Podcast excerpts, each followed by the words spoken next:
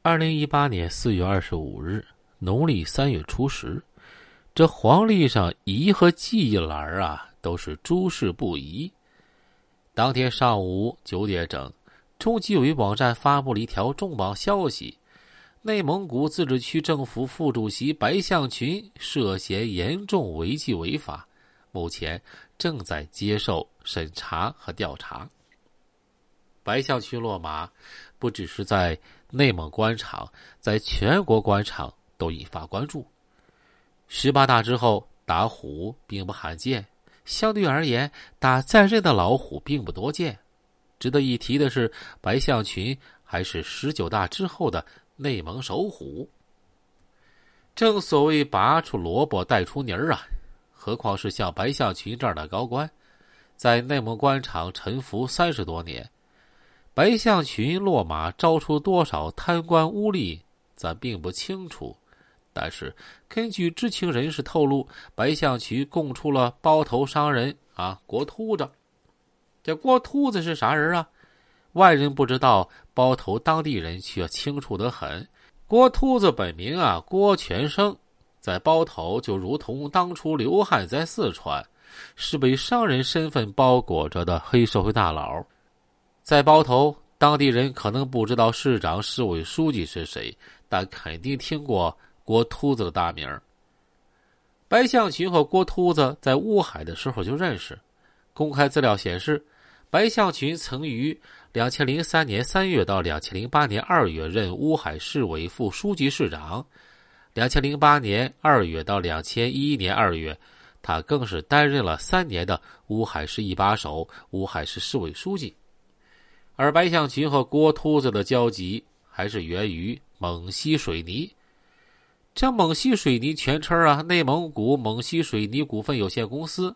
全国企业信用信息公开系统显示，该公司注册资金六亿元。这蒙西水泥有个股东是内蒙古龙生建筑安装工程有限公司。这龙生建筑注册资金一个亿。法人代表就是郭秃子。注册信息显示，龙生公司经营项目包括机电安装工程、房屋建筑工程、市政公用工程、管道工程、起重机械安装。大家可以理解成为就是一家建筑工程公司。白向群当选自治区副主席之后，通过所担任的职务上的便利和影响。把内蒙当地的许多体育场馆建设项目都给了郭秃子，其中就包括包头开发区的体育场馆。投之以桃，报之以李。白象群这么关照郭秃子，那么郭秃子回报白象群啥呢？这个事情啊，那不言而喻了。有个细节可见郭秃子的张狂。据悉，在白象群出事之后，当地纪委传唤郭秃子。这个郭秃子在包头呢，都是横着走的。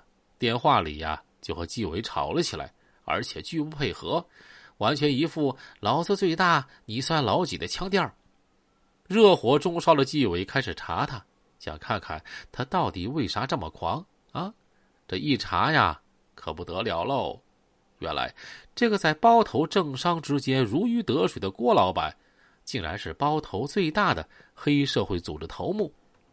在包头啊，有一家相当有名的高档酒店，叫万豪酒店。那些年去万豪酒店消费的客人，被郭秃子打过的那多了去了。可是啊，没人敢管，打了也是白打。此外，有一次郭秃子喝了很多酒，开车拉了一车女人，被当地交警给拦下了。可郭秃子压根儿不把交警放眼里，直接上去啊，就是两个大耳光子。这件事儿也不了了之了。郭秃子出事之后，其所在黑社会组织就被抓了一百一十多个成员。那么大的黑社会组织，在包头肯定是最大的，甚至在整个内蒙都可能是最大的。郭秃子被查，正逢全国开展打黑除恶，这货呀就往枪口上撞。自治区公安厅引起重视，和纪委成立专案组，开始深挖他背后的保护伞。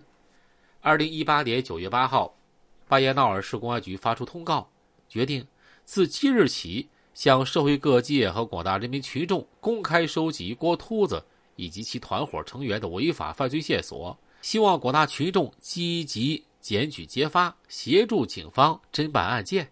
郭学生因涉嫌犯罪，经巴彦淖尔市人民检察院批准，已经由巴彦淖尔市公安局对其执行逮捕。